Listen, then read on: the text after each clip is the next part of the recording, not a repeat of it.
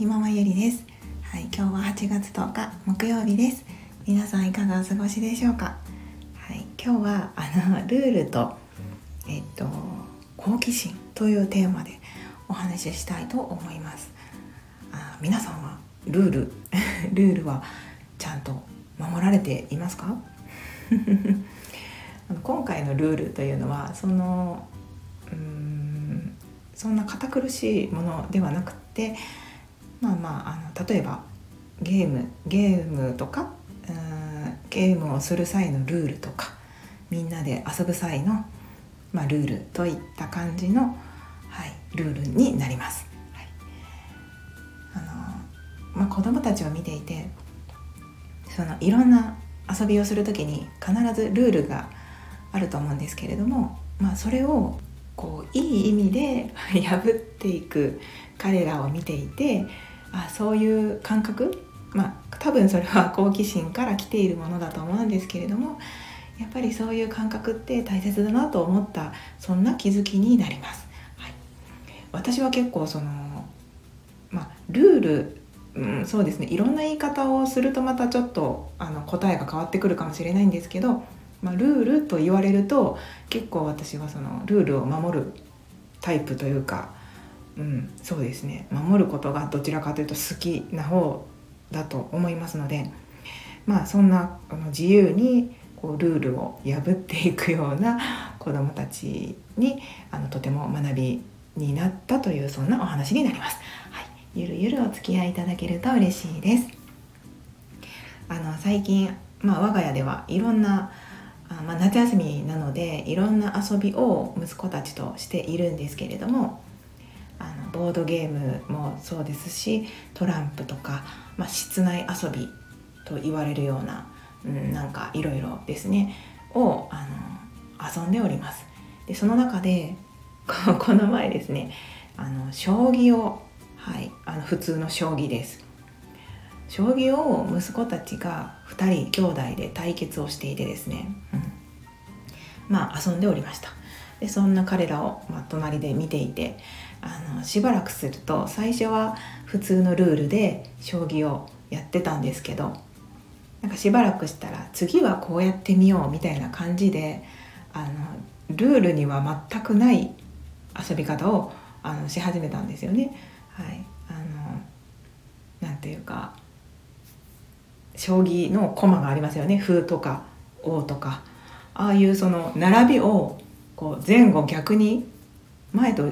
後ろそうです。前と後ろっていうのかな。前後の列を逆にしてやってみようとか言って。なんかそれでまたあの対戦をしてましたけども。なんかすごくまあそれはそれで楽しく遊んでおりまして、まあ、かなりあの邪道な遊び方だと思うんですけれどもなんかそういったそのまあルール将棋のルールをあま好奇心からこう破っていくというか。あのまあ発想アイデアですよね。っていう子どもたちを見ていてあなんか、まあ、これもその将棋はそういう遊びじゃないからちゃんとルールを守ってやらなきゃって言わずになんかその自由な発想であの見ていくとそれはそれでいいことだと思いました。はい。あのまあ邪道なんですけどねかなり。でもその他のことでもそうなんですけどなんか例えばあのドラ,、えーとね、ドラえもんのなんかドンジャラっていうあのやつがあるんですけどおもちゃが家にでそれはドンジャラだけじゃなくってあの違う遊びもいっぱいできるようなそういうなんか遊びセットみたいなものがお家にあるんですね。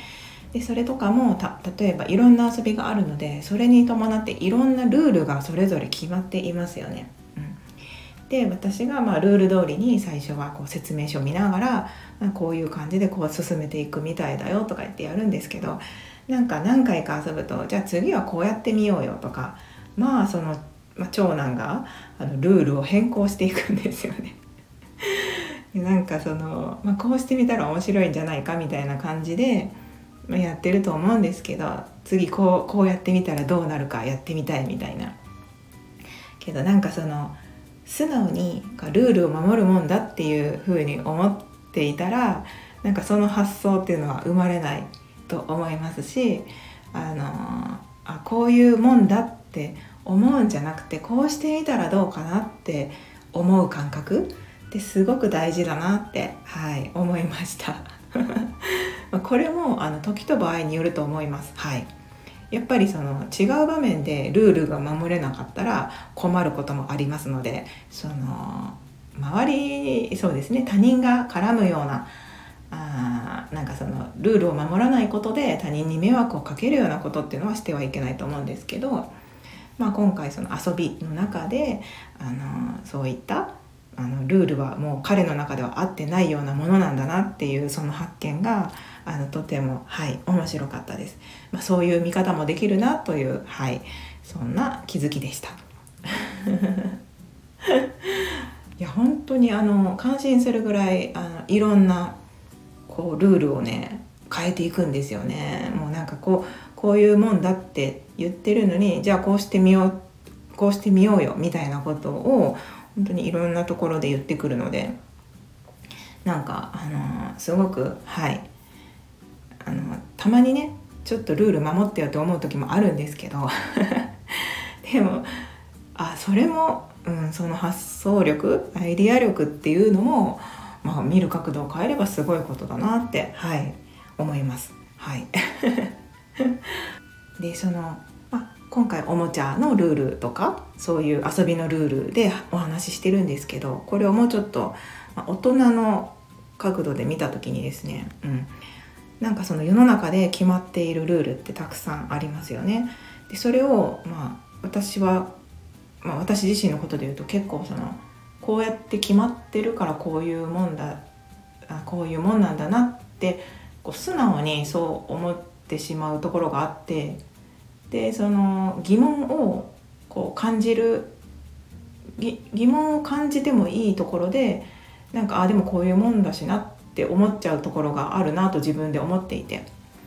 なのでそのルールを疑う、まあ、もっと言い換えれば常識を疑うっていうことが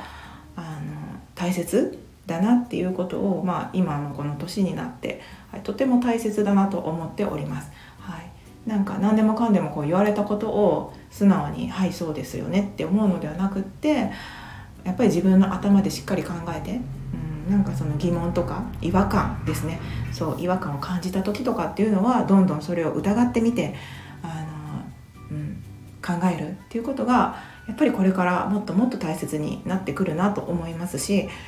やっぱり昔からその当たり前だと思われていたこととか常識だと思われていたことあとはルールとして当たり前に存在していたものが今となってはそれはおかしいよねっていうこともたくさんあると思いますので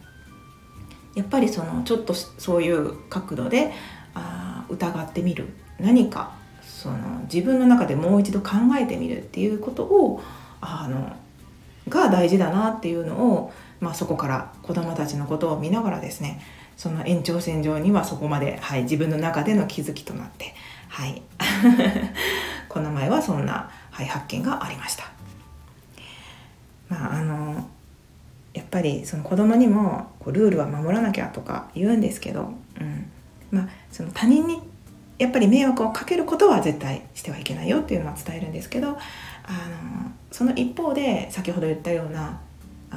の決まっていることを変えてみたらまた何か違うものが生まれるかもしれないっていうそのね好奇心とか、はい、そういった考え方っていうのはやっぱり大切にしていってほしいなと、はい、改めて思いました。はい、ということで今日はルールと、まあ、好奇心というテーマでお話しさせていただきました。はい、最後までお聴きくださいまして本当にありがとうございました。はい、今日もぼちぼちやっていきましょう。ではまた明日。